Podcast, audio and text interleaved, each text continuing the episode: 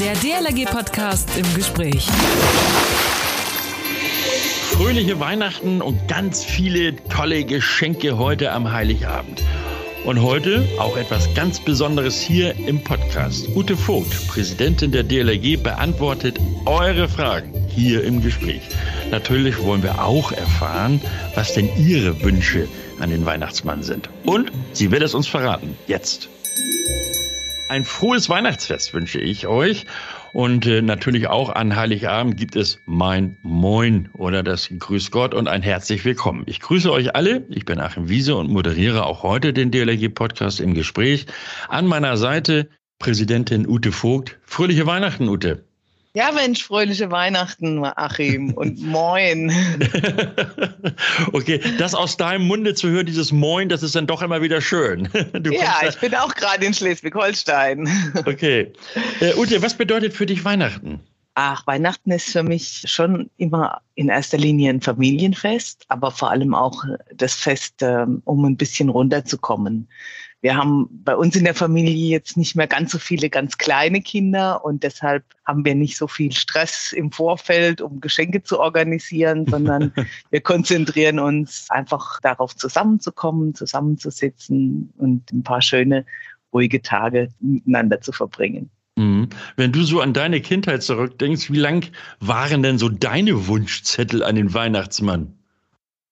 Ah, ich weiß gar nicht mehr. Ich habe schon, glaube ich, so eine so eine DIN A5-Seite voll gekriegt, okay. weil äh, ich äh, immer ganz viel gespielt habe als Kind, auch viel draußen gespielt habe. Da waren natürlich auch immer irgendwelche Geräte wichtig, mal Stelzen oder mal ein Roller und Rollschuhe. Solche Dinge habe ich mir oft gewünscht und ja, insofern glaube ich, als Kind äh, war ich sehr kreativ und mir ist immer was eingefallen. und du strahlst dabei so, also ich könnte mir vorstellen, äh, also die meisten Wünsche sind dann auch in Erfüllung gegangen. Naja, nicht immer alle, aber eine Sache aus vom Wunschzettel gab's gab's dann meistens schon. Ich erinnere mich mal, und das gibt's auch noch als Foto, wie ich zum Beispiel ganz stolz war, ein paar rote Gummistiefel zu bekommen. Das war oh. sehr witzig. äh, also das war, da war ich vielleicht so vier oder fünf und da gibt's ein Foto, wo ich diese Gummistiefel vor dem ja. Tannenbaum in, in die Kamera halte. Also insofern war ich wohl teilweise auch durchaus bescheiden. Ute, unser Podcast heute, da geht's ja um Fragen von unseren Mitgliedern oder vielleicht auch Nichtmitgliedern.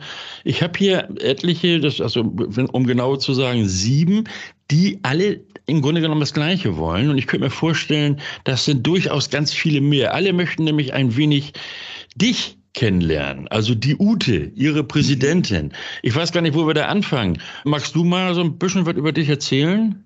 Ja, ich habe ganz früh angefangen, mich zu engagieren, in der Schule schon, als äh, Klassensprecherin und SMV-Vertreterin, wie das bei uns SMV? damals hieß. SMV, Schülermitverantwortung ah, hieß das okay. damals. Das war so mein Einstieg und ich bin danach auch vielleicht über dieses Engagement sehr früh zur Politik gekommen, habe viel Kommunalpolitik dann gemacht, bin dann bei den Jusos gewesen, später in der SPD und bin dann schon 1994 SPD-Bundestagsabgeordnete geworden. Vorher war ich schon im Gemeinderat in Wiesloch, das hört man noch, das liegt äh, in der Nähe von Heidelberg. Und ich bin damals mit 24 die jüngste Gemeinderätin bei uns gewesen. Ah, okay. Und das war, das war, glaube ich, eine ganz wichtige Erfahrung. Da habe ich so das Handwerkszeug gelernt. Und wie gesagt, ich war dann im Bundestag von 1994 bis 2021, bis ich Präsidentin wurde. Ich war zwischendurch einmal eine Legislaturperiode im Landtag, aber yeah. meine Hauptarbeit war Bundestag und ich habe aber auch noch einen ordentlichen Beruf gelernt. Ich habe einen ordentlichen äh, Beruf. Ja, Jura studiert und bin vom Beruf Rechtsanwältin, habe den Beruf aber nur wenige Jahre ausgeübt, war allerdings während meiner Abgeordnetenzeit immer zugelassen als Anwältin, weil ich einfach unabhängig bleiben wollte, ja. äh, habe aber natürlich wenig Zeit gehabt, tatsächlich echte Mandate anzunehmen. Okay, also Anwältin, Politikerin, was war denn so dein persönliches Highlight, also zum Beispiel in deiner politischen Laufbahn? Ja, in der politischen Laufbahn war es sicherlich die Zeit, in der wir regieren konnten. Das war 1998, als SPD und Grüne zusammen die Regierung gestellt haben. Das war eine großartige Sache. Da habe ich auch einmal in Pforzheim damals ein Direktmandat gewonnen für die SPD. Das war historisch, hat vor mir keiner geschafft und danach auch niemand mehr. Das war sicher eine tolle Zeit. Und ich war mal Spitzenkandidatin der SPD in Baden-Württemberg und habe damals. Da wolltest du Ministerpräsidentin werden. Ja, ne? genau. Und ich habe 33,3 Prozent gekriegt in Baden-Württemberg für die SPD. Das ist, glaube ich, auch ein bisschen historisch. Also insofern gibt es ganz viel, aber wir wollen ja den Podcast jetzt nicht mit Politik füllen. Nein, also kommen wir so ein bisschen zur DLRG. Ich weiß, du wurdest äh, uns, damals dem Präsidium, 2005 war das, vom damaligen Präsidenten Dr. Klaus Wilkens im Präsidium vorgestellt als Kandidatin für die Vizepräsidentin. Denn 2005, da war ja die Bundestagung damals in Weimar. Wie war das für dich? Na, das war irgendwie ganz überraschend und neu. Ich habe die DLRG natürlich vorher schon gekannt, aber dienstlich hatte ich ganz viel zu tun mit der DLRG, weil ich im Bundesinnenministerium damals Staatssekretärin war und war damals zuständig auch für den Bereich Bevölkerungsschutz und habe auf dem Weg Bärbel und Jochen Brünner kennengelernt und zwar okay. anlässlich einer Fahrzeugübergabe. Also ich habe fürs Ministerium Fahrzeuge an die DLRG übergeben und ja. die beiden getroffen und dann kam man so ins Gespräch und die müssen das wohl dem Klaus Wilkens erzählt haben. Und er kam auf mich zu und hat gesagt, wir brauchen dringend jemand, der auch ein bisschen die Kontakte in die Politik verstärkt und hättest du nicht Interesse, bei uns mitzumachen? Denn der damalige Vizepräsident hat nicht mehr kandidiert. Ja, und dann habe ich gesagt, Mensch, es würde gut passen. Das ist ein toller Verein. Die machen super Arbeit und da bin ich gern bereit, mich einzubringen. Und so bin ich dann 2005 quasi als Quereinsteigerin direkt ins Präsidium gekommen. Ja, ich kann mich noch gut daran erinnern. Ute, wo bist du denn jetzt eigentlich Mitglied? Also in welcher Ortsgruppe? Ich bin Mitglied jetzt bei der DLRG Feuerbach, weil ich ja zuletzt viele Jahre in Stuttgart gelebt habe. Und jetzt sind wir ja nach Schleswig-Holstein gezogen und deshalb bin ich auch Mitglied in der GGH. Das ist die Ortsgruppe Goldsmaß Hasselberg. Okay, also äh, ich könnte mir gut vorstellen, dass in diesen beiden Ortsgruppen die Stimmung wunderbar ist, so unter dem Motto, die Präsidentin ist bei uns Mitglied. Oder wie ist das dort so? Also es ist zumindest super, in, in zwei Ortsgruppen auch, äh, dabei zu sein, weil man auch merkt, wie unterschiedlich die Ortsgruppen arbeiten. Die eine Ortsgruppe, die schickt mir, glaube ich, ach, fast wöchentlich ein Newsletter. Da kriege ich ganz oft sogar geschickt, was ich selber erzählt habe. Also wenn ich irgendwo eine Pressemitteilung mache ja. oder eine Presse, die haben einen sehr aktiven Kommunikator und die schicken dann, also die Feuerbacher, die schicken da wirklich auch alles, was die Bundesebene so macht, an ihre Mitglieder weiter. Das ist toll. Und die Goldsmaß Gelding Hasselberg, die sind eher so orientiert auf die sehr, sehr praktische Schwimmarbeit und machen jetzt wenig schriftlich. Da kriege ich dann immer mal wieder eine Einladung zur Mitgliederversammlung. Da war ich auch schon. Aber sagen wir mal, die beziehen mich jetzt nicht so intensiv ein, weil die, glaube ich, sehr fokussiert sind auf die, die in der praktischen ja. Ausbildung und in der praktischen Wachsaison auch tätig sind. Denn die GGH hat hier natürlich auch eine große Verpflichtung, weil sie die Küste noch bewacht. Ja, okay, du hast eben die Ausbildung angesprochen. Wie und wo hast du denn schwimmen gelernt? Ich habe, bevor ich in die Schule kam, einen Schwimmkurs gemacht. Das war allerdings an einer Schule. Und zwar hat meine Mutter schlecht schwimmen können. Und deshalb war es ihr besonders wichtig, dass ich gut schwimmen lerne. Yeah. Und deshalb haben meine Eltern gesagt, ja, wenn man zur Schule geht, dann muss man auch schwimmen können. Und dann habe ich da vorab mal einen Kurs gemacht. Muss allerdings sagen, bei uns gab es auch in der Schule dann Schwimmunterricht. Wir hatten noch ein klassisches Lehrschwimmbecken und da konnte man dann auch seine Schwimmkenntnisse natürlich vertiefen. Also gute Voraussetzungen bei euch damals. Jetzt habe ich hier eine Frage aus der Community, also der sozialen Medien. Guten Tag, Tim. Schönen guten Tag. Ich hätte mal eine Frage an die Präsidentin. Was macht man denn eigentlich so als Präsidentin ähm, der DLRG und inwiefern arbeitet die DLRG mit der DGZRS zusammen? Danke. Ja, Mensch, was macht eine Präsidentin? Das war mir in dem Umfang auch noch nicht klar, als ich vor einem Jahr gewählt worden bin. Also ganz schön viel, ehrlich gesagt. Es ist ein Ehrenamt, aber es ist im Grunde fast ein Vollzeitjob. Natürlich jetzt nicht so, dass man jeden Morgen äh, ins Büro muss und abends wieder zurück. Aber was ich mache, ich bin wahnsinnig viel unterwegs, besuche häufig Ortsgruppen, besuche viele Veranstaltungen, mache vor allen Dingen auch die politischen Kontakte, gehe also nach Berlin häufig, spreche mit Abgeordneten, mit Ministerien. Ich halte den Kontakt zu anderen Verbänden, anderen Hilfsorganisationen, aber auch anderen Schwimmverbänden. Bei den Rettungsorganisationen kann ich gleich die zweite Frage mit einbauen. Die DGZRS ja. zum Beispiel ist durchaus ein Partnerverband von uns, mit dem wir aber jetzt in der praktischen Arbeit eben dann dort zusammenarbeiten, wo beide einen Standort haben. Wir haben auch mit der DGZRS zusammen äh, schon mal einen Einsatz gehabt, damals in Griechenland vor der Küste, um geflüchtete Menschen zu retten. Bei der Insel ähm, Lesbos? Genau, das war auf Lesbos und da haben die äh, DGCDS hat das Boot gestellt und von uns waren da Rettungsschwimmerinnen und Rettungsschwimmer dabei. Also ich würde sagen, wir haben da ein partnerschaftliches Verhältnis, aber wir haben jetzt keine äh, Projekte im Moment ja. aktuell zusammen. Aber ich weiß, dass es an vielen Stellen ähm, ich war kürzlich in, in, in Travemünde zum Beispiel mal. Die haben eine tolle Zusammenarbeit, die machen auch Übungen zusammen. Und das ist, glaube ich, ein sehr unkompliziertes, offenes Verhältnis.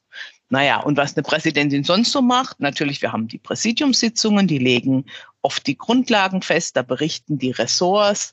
Ich bin dann natürlich auch die erste Ansprechpartnerin für alle Mitarbeiterinnen und Mitarbeiter äh, der Bundesgeschäftsstelle, weil also für die Hauptamtlichen, es, für mhm. die Hauptamtlichen äh, in Bad Nendorf, da ist natürlich äh, im Grunde die das Präsidium der Arbeitgeber und da ich das Präsidium repräsentiere, ist auch das meine Aufgabe und ich habe viel zu tun, auch in der Betreuung, in der Begleitung von Spenderinnen und Spendern. Viele schreiben mir, also ich bin auch ganz oft am Briefe schreiben, weil es sind häufig ältere Menschen, die freuen sich dann auch, wenn sie mal was, eine Antwort kriegen, wenn sie sich an uns wenden und ja, also der Tag ist echt gut gefüllt. Also ein guter Aufgabenkatalog. Ja. Ute, heute ist Heiligabend. Was sind denn deine drei Wünsche, also in, in, in deinem Sinne und auch im Sinne unserer DLRG?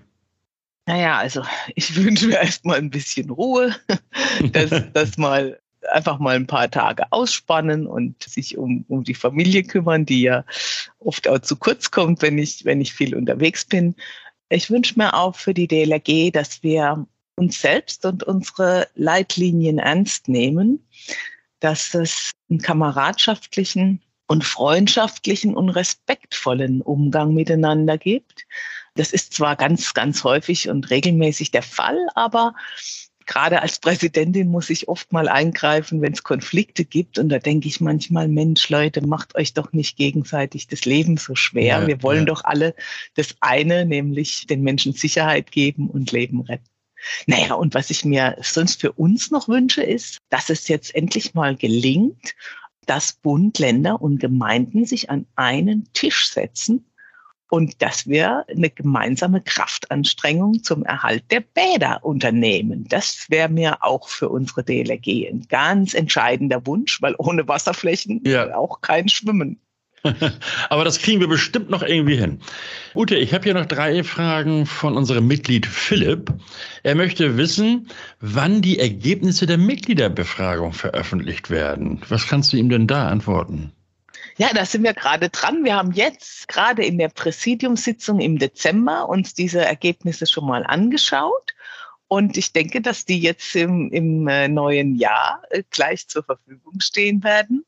Es war richtig schwierig, die auszuarbeiten oder zu bearbeiten, weil wir ja nicht nur Kreuze erlaubt haben, das wäre kein Problem gewesen, aber es haben so viele Leute geschrieben dass wir also wirklich ganz viele handschriftliche Anmerkungen oder beziehungsweise yeah. getippte Anmerkungen, aber eben zusätzliche ausführliche Beschreibungen bekommen haben. Das war sehr hilfreich, weil wir damit gemerkt haben, was bewegt die Leute. Aber das geht auch nicht einfach auszuwerten, weil erstens musst du alles lesen und man kann auch nicht alles an jeden geben, weil manche eben leider doch nicht anonym geschrieben haben, sondern ja, ja. mit Namen und dann konnte man aus Datenschutzgründen das jetzt auch nicht quasi so breit verteilen, sondern ja, dann ja. mussten das die Auswerter schön brav erstmal anonymisieren und dann äh, an die Ressorts weitergeben, die sich das im Detail dann anschauen. Okay, also irgendwann jetzt im, im, im, im, ja, im Januar wahrscheinlich. Äh, ich habe dazu übrigens in zwei Wochen, also am 7. Januar, einen Podcast. Da wird Vizepräsident Dr. Dirk Bissinger, zumindest gehe ich mal davon aus, einige schon zu den Ergebnissen berichten. Wir werden uns da dann drüber unterhalten. Ute, Philipp hat noch zwei Fragen, die sicherlich ganz viele interessieren. Zum einen möchte er wissen, wann denn erste Bilder und Konzepte zur neuen Einsatzkleidung veröffentlicht werden. Das ist gut, dass er das fragt. Es gibt nämlich keine neue Einsatzkleidung, sondern es gibt nur für diejenigen, die speziell in besonders gefährdeten Bereichen im Straßenverkehr arbeiten, die haben jetzt die Möglichkeit, neue Kleidung zu bestellen, die einfach der Norm entspricht, weil die ganz viel mehr Gelb haben muss. Also die braucht ja. mehr Leuchtstreifen, sage ich mal, ja. äh, untechnisch gesprochen. Die entspricht deshalb auch nicht so sehr unserem Rot-Gelb, sondern ist viel mehr Gelb-Rot.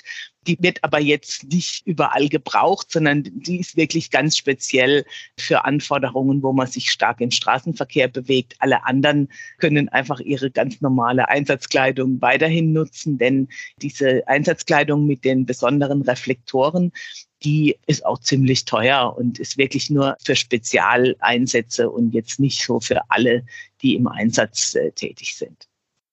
Okay, die andere Frage, da geht es dann auch im Grunde genommen um Material. Und zwar, wie kann, also von Philipp die Frage, wie kann oder muss man verfahren, wenn man irgendwelche Vorschläge für Einführung neuer Produkte in den Bestand der Materialstelle der DLRG hat? Oder wie kann man sie abgeben? Also konkret, gibt es da zum Beispiel so ein Vorschlagsformular oder sowas?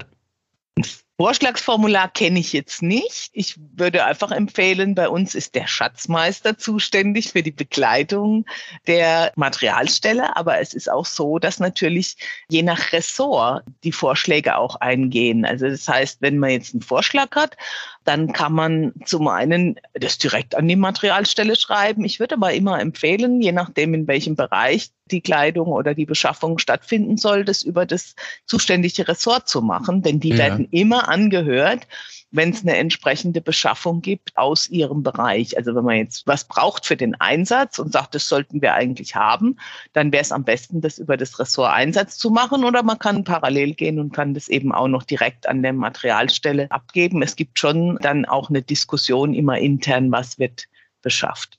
Also gar nicht so schwierig und mhm. relativ einfach, da irgendjemanden auch zu erreichen.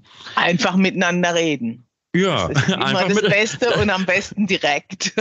Aber wie gesagt, die Idee mal so ein Formular, ja, ich schlecht, fürchte ne? einfach, dass unsere Leute dann die Sorge haben, weil jeder hat ganz viele Ideen und wir haben tatsächlich das Problem, selbst ich habe ganz viele Ideen, was ich eigentlich gerne lieber in der Materialstelle hätte als das eine oder andere, aber es ist immer auch eine Frage, man muss dann auch genügend Stückzahlen verkaufen können, mhm. so dass man ja äh, schon auch abschätzen muss, ist das ein Produkt, was dann für viele auch brauchbar ist. Naja, es muss sich ja auch irgendwie rechnen, also es muss ja auch genau. wirtschaftlich sein. Ne? Genau. Ähm, jetzt gehen wir mal nach Rheinland-Pfalz. Hier ist eine Frage von Katrin. Und zwar, das Präsidium und eben du als Präsidentin seid so weit weg von uns hier an der Basis. Wie kann das verbessert werden? Äh, hm, Ute, spannende Frage. ja, Rheinland-Pfalz was, machen, was, machen was machen wir denn da möglicherweise falsch? Ja, Rheinland-Pfalz ist, ist, tatsächlich von Bad Nendorf ziemlich weit weg. Ich war aber auch schon häufiger in Rheinland-Pfalz vor Ort. Aber ich glaube, was wir tatsächlich überlegt haben, was wir aber noch nicht geschafft haben im ersten Jahr, ist, dass wir als neues Präsidium jetzt auch mehr solche Dinge mit Online-Gesprächen machen wollen. Die, ja. die Verbandskommunikation hat ja schon so ein Angebot, wo man sich online austauschen kann. Und wir haben tatsächlich im genau, Präsidium genau, schon VK mal. im Dialog. Jeden genau. ersten und, Dienstag. Mhm. Und wir haben uns auch überlegt, ob wir nicht in der Art und Weise auch das Präsidium im Dialog aufbauen, denn mit so Online-Möglichkeiten hat man doch eher die Chance, auch Entfernungen zu überbrücken. Aber ansonsten sind alle Mitglieder des Präsidiums ja auch in mindestens einer Ortsgruppe. Ganz viele Präsidiumsmitglieder sind ja auch sogar noch aktiv, ja. entweder als Rettungsschwimmer oder als Ausbilderinnen und Ausbilder, als Bundesärztin oder Arzt. Die sind ja alle auch vor Ort irgendwo eingebunden. Also es ist nicht so, dass man von der Arbeit, von der praktischen Arbeit so weit weg ist, sondern das sind fast alles Leute, die irgendwo noch ihren, ihren äh, praktischen Einsatzteil auch leisten.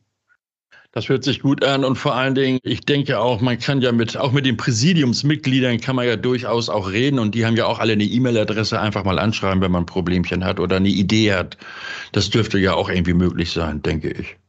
Ja, und man hat noch einen Landesverband, den man ja, auch genau. ansprechen kann. Das, ja. das finde ich immer ganz spannend. Ich kriege eigentlich ganz oft äh, auch direkte Mails aus Ortsgruppen oder auch von Eltern, ja. die sich über, über Schwimmkurse beschweren und ähnliches, wo ich dann immer denke, hallo, die Leute kommen alle direkt zum Bundesverband. Warum gehen die nicht auch mal zu ihrem Bezirk oder zu ihrem Landesverband? Die wären ja noch dazwischen und zum Teil näher dran. Ne?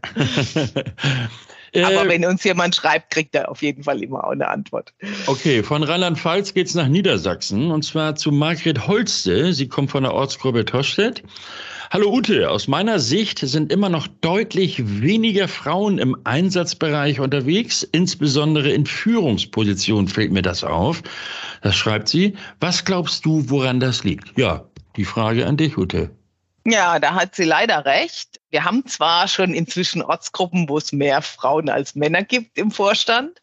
Ich glaube, auf den Ebenen der Ortsgruppen und auch auf den Bezirken ist es schon äh, deutlich besser geworden. Wo wir wirklich mehr Frauen brauchen, ist in den Führungspositionen auf Landes- und Bundesebene. Also da bin ich und meine Vizepräsidentin Annika und wir haben noch eine stellvertretende Bundesärztin. Aber ich glaube, wenn ich es jetzt nur so schnell Revue passieren lasse, die Jugendvorsitzende noch, aber ja. das die Zahl der Frauen im Präsidium im Bund ist auch überschaubar. Über äh, leider. Und da arbeiten wir auch dran. Ich hoffe, dass ich da auch ein Stück Vorbildfunktion habe.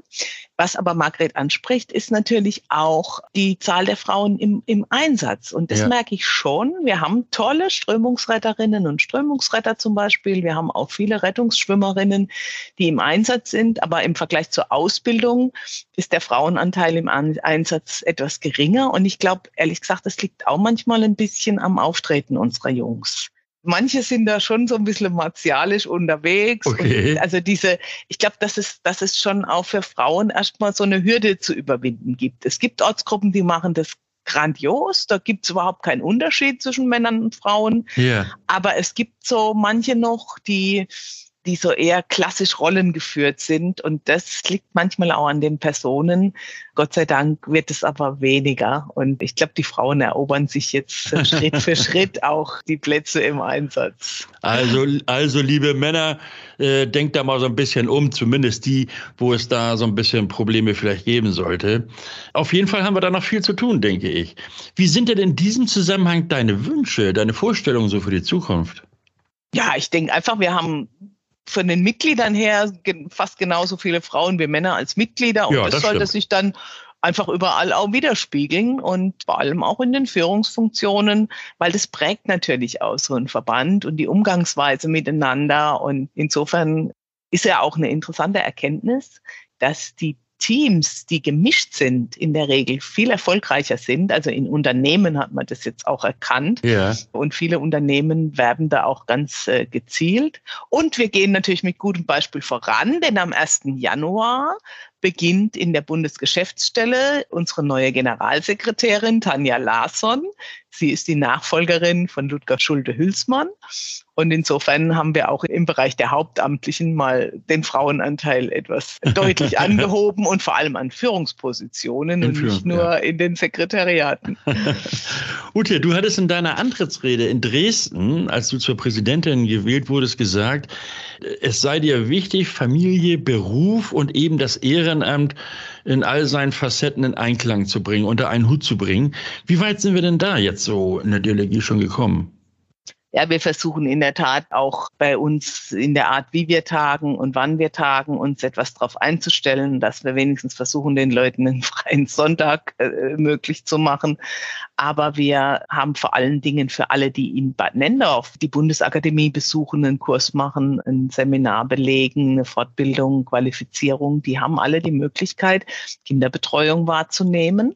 Das wissen viele gar nicht. Also ich mhm, war ganz stimmt. überrascht, da sind wir wieder bei dem Thema. Da war ich kürzlich bei einem Kurs dabei und habe Hallo gesagt. Da waren es Zugführer, die da ausgebildet worden sind, auch wenig Frauen dabei ja, gewesen. Ja, ja. Meistens ist da eine oder zwei Frauen pro Kurs. Ich glaube, das war damals sogar einer ohne, ohne eine Frau. Aber da war es tatsächlich so, dass die das gar nicht wussten, dass es Kinderbetreuungsmöglichkeiten in Bad Nendorf gibt.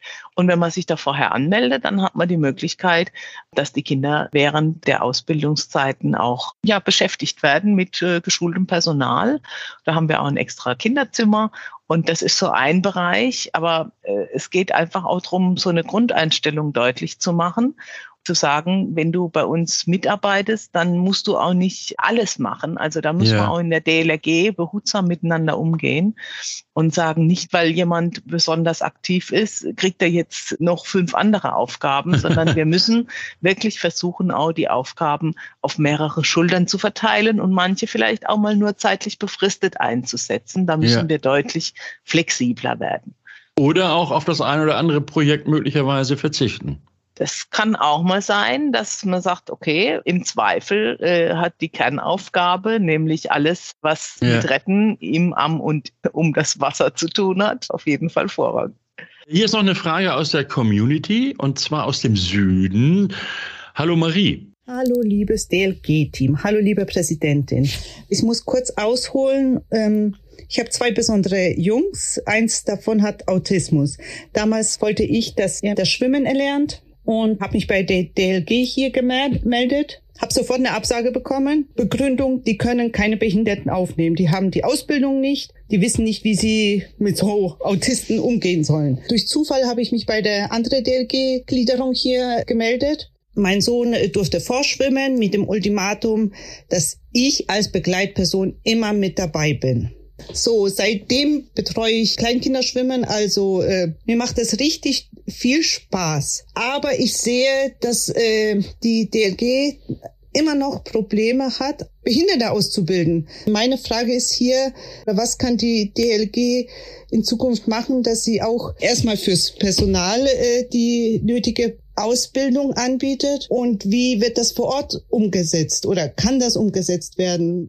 Ja, liebe Marie, also ich, ich, freue mich vor allen Dingen, dass du in die DLRG gefunden hast und dass dir es bei uns so gut gefällt. Es ist aber schon ein bisschen traurig, dass du erst so eine schwierige Erfahrung machen musstest. Aber dein Fall ist, glaube ich, sehr beispielgebend, wie das Thema bei uns in der DLRG auch behandelt wird, nämlich ganz unterschiedlich von Ortsgruppe zu Ortsgruppe. Es gibt Ortsgruppen, die haben wunderbare Projekte für Menschen mit Behinderung. Es gibt Ortsgruppen, die sagen einfach, ach komm, der ist da oder die ist da, die kann einfach mit und wir kümmern uns und haben vielleicht ein bisschen mehr Personal zur Verfügung und können da extra auch noch mal schauen. Also das ist sehr verschieden und hängt wirklich davon ab, ob die Ortsgruppe da auch Leute hat, die da jetzt sage ich es mal, auch ein Gespür dafür haben. Ja, ja. Und die Möglichkeit, was wir von Bundesebene tun, ist tatsächlich stark auch dafür zu werben. Es gibt auch zwei Weiterbildungsangebote bei uns. Es gibt ein Kursangebot Schwimmen für Menschen mit Behinderung, wo man wirklich lernen kann. So ein, so ein Grundkurs ist das erstmal, so ein Einstieg. Was muss ich da vielleicht besonders beachten? Weil ich glaube, viele Ortsgruppen wären ja bereit, fremdeln vielleicht etwas mit dem Thema und müssen da ermutigt werden. Und es gibt noch einen interessanten Kurs auch, der findet dann in Bielefeld zum Beispiel statt, am Rande mhm. der Bethel Athletics, wo auch gelehrt wird, wie man am besten auch oder was man beachten muss bei Kindern mit Behinderungen.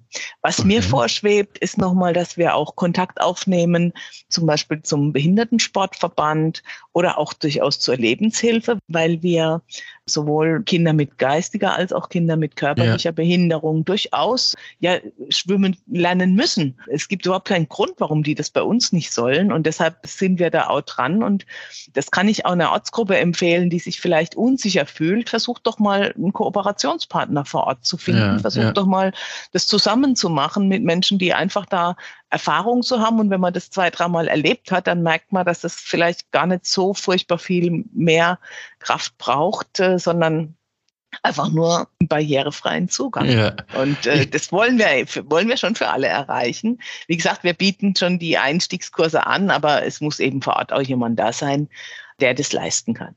Ich denke, du hast völlig recht. Das ist so eine kleine Hemmschwelle, so Berührungsängste, die da eine große Rolle spielen. Und die müssen eben einfach, ja, beiseite geschoben werden, beziehungsweise überwunden werden. Ute Vogt, die Präsidentin der Deutschen Lebensrettungsgesellschaft. Ute, dir herzlichen Dank für den ersten Teil des Gesprächs, den weihnachtlichen Teil. Denn kommenden Sonnabend, Silvester, da stoßen wir beide an. Da gibt's nämlich den zweiten Teil. Auch wieder Fragen und Wünsche unserer Mitglieder direkt an dich, die Präsidentin der DLRG. Von dir, Ute, jetzt noch ein Weihnachtsgruß an unsere über 1,8 Millionen Mitglieder und Förderer. Ja, Mensch, Weihnachten ist so eine Zeit, wo man auch ein bisschen sich besinnt und das Jahr so vor den Augen hat. Und ich muss sagen, ich bin vor allem sehr, sehr dankbar und auch stolz darauf, dass wir in der DLRG in diesem Jahr so viel geleistet haben. Und ich wünsche euch allen, dass ihr jetzt einfach mal ein bisschen Ruhe habt, dass es auch eine friedliche Zeit gibt, nicht nur für uns, sondern vor allem für viele Menschen auf der Welt, die in schwierigen und schlimmen Konflikten im Moment und im Krieg leben müssen. Bei denen sind auch unsere Gedanken. Und ich wünsche euch vor allem einfach eine erholsame und friedvolle Weihnachtszeit, dass ihr dann viel Kraft schöpfen könnt mhm. und dann mit Fröhlichkeit ins neue Jahr startet. In diesem Sinne euch allen ein wirklich schönes Weihnachtsfest. Lasst euch also reichlich beschenken. Ich wünsche euch einen rundum besinnlichen Heiligabend im Kreise eurer Lieben. Jetzt heißt es, bis kommenden Sonnabend, Silvester, dann gibt es den neuen DLRG-Podcast im Gespräch mit dem zweiten Teil unserer Präsidentin Ute Vogt, die euch direkt antwortet auf Fragen, Anregungen und auch Wünsche. Bis dahin denkt ihr bitte auch an Weihnachten daran, uns zu abonnieren, iTunes, Spotify oder sonst irgendwo oder auch hineinklicken auf dlg.de slash podcast. Vergesst bitte eure Kommentare nicht, die interessieren uns natürlich schon, auch zu Weihnachten oder vielleicht auch gerade heute.